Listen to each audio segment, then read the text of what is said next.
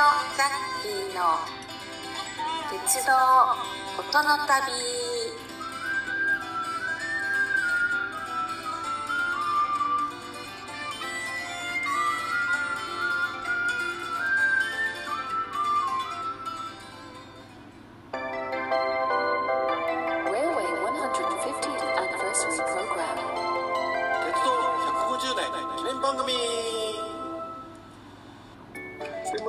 では、えーね、今お気づきの方もいると思うんですけど1972年つまりこれが鉄道100年の時ですね、あ72年がうん、100年。鉄道100年。はい、ね、うん。そう考えるとジャッキーがこの時は14歳かな。はああもう小いですね。中学校に入った頃、うん、2年ぐらいか、ね、でこの頃はもう蒸気機関車はねどんどん、えー減っていくという時代ですからね、うん、そんで、まあ、いろいろ、えー電車電車とかそういうのがねどんどん、えー、いいのができてきた時代ですね。はい、そして、えー、1973年昭和48年か、えーここで、えー名古屋、えー 名古屋長野間に振り子電車がシナフが開通出ました。国内初の振り子式ね。これ結構ね覚えてますよ。あの鉄道ジャーナルの表紙にも載ってましたからちょっと丸っこめのね、えーやつで。これから皆さん自慢の振り子電車に振り回される時代が始まったわけですね。そうですよね。一体誰がこれがいいと言ったのか知らんけど。まあでもこの時の技術ではこれが精一杯だったんでしょうね。ね、これがまあ知恵を出して実現する精一杯だったんだろうなと、うん。うんそれでこの年に春闘史上初の交通ゼネストということでね、あれですよね、ストケンストっていうのがいまいち分かんなかったですね。うんストケンストって何でしたっけ？ストあの国鉄の労働労働者に対してその改善要求のためのスト権っていうのが権利がなかったんですよ。あだからはい給与交渉もできないし、あうんうんまあ半官半民じゃないですか、多分。うんそんな流れだったと思うんですね。で、そこで、え我々にね、要は周りがどんどん給料が上がっていく時代ですから、まだ。ね、あの、高度成長期。で、まあ JR の、まあまあ、鉄の人、鉄はそういう恩恵がないじゃないかっていうのが多分根底にあったと思うんですね。で、他の民間はストをやって、そうやって賃金を上げてったわけですよ、私鉄なんかもね。でも JR には今年じゃなかったから、都権をくれっていうためのストをやったっていうね。それは首都圏があるんじゃねえかっていう話だよね。結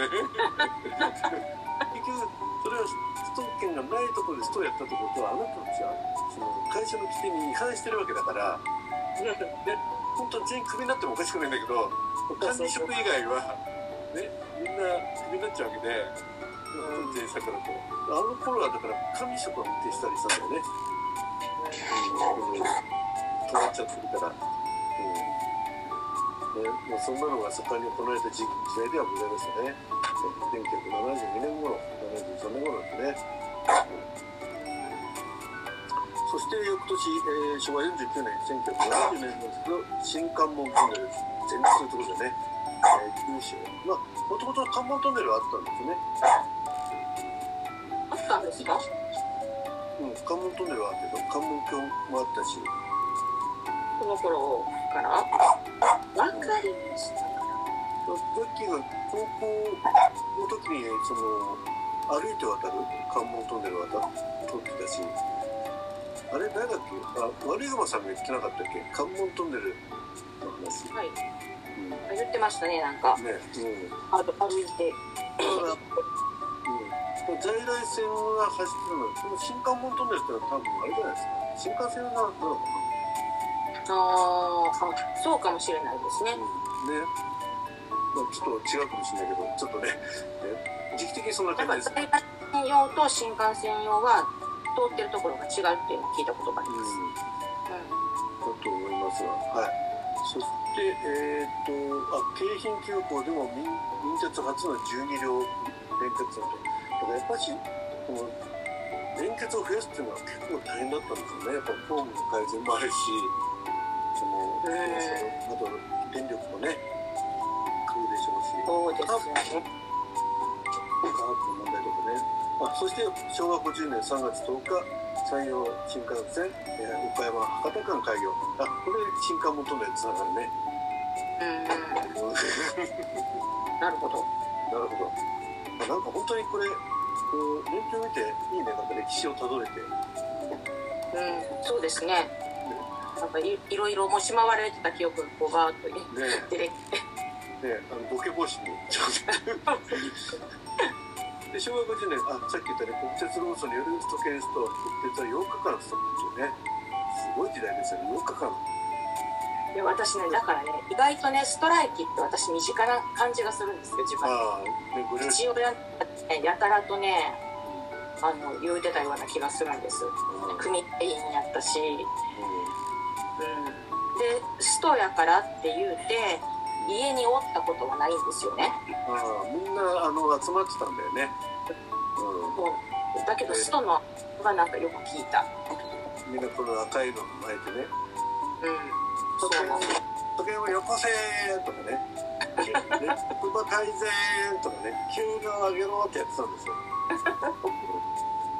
そうです。だからメーデーの時とかも必ず集会に行ってたみたいで。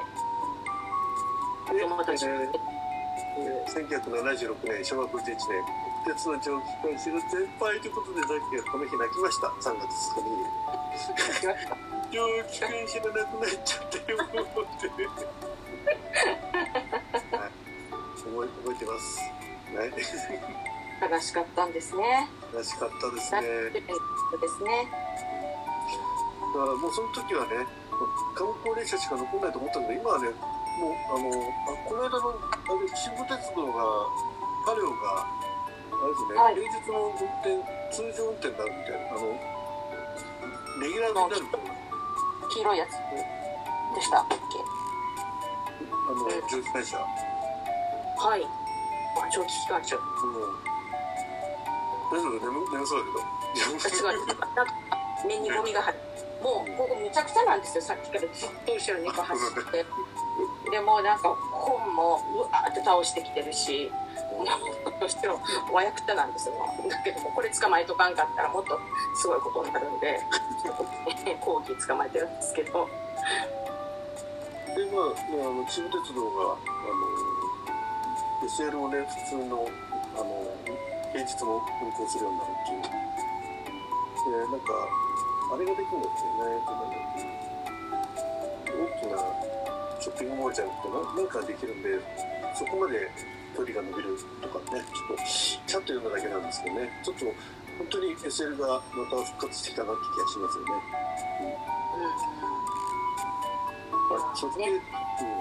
うん、いいですよ。ね1977年、昭和52年、えー、国鉄宮崎実験線において、えー、実浮上方式鉄道リニアモーターカーの浮上走行実験開始。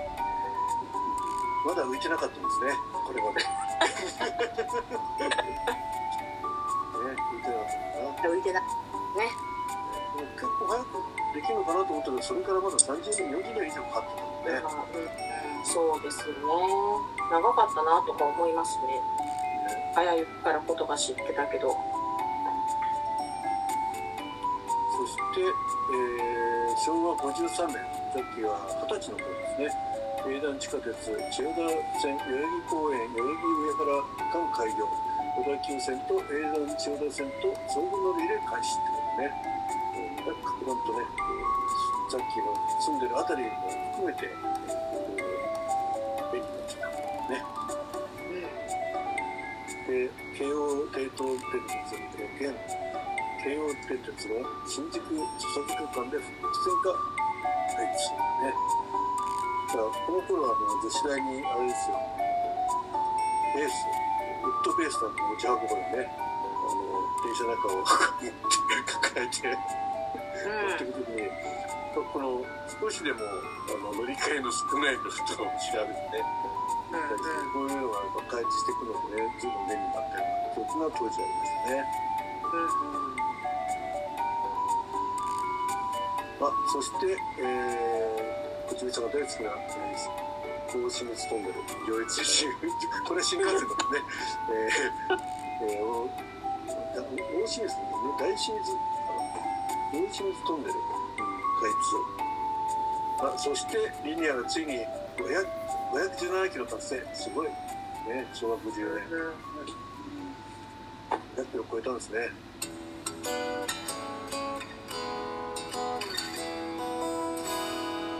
Let's start the journey of railways and sounds. 皆さんお楽しみいただけたでしょうか？こちびとザッキーの鉄道音の旅では一緒に鉄道や旅の話をしてくださるゲストを募集しております。お気軽にお声かけください。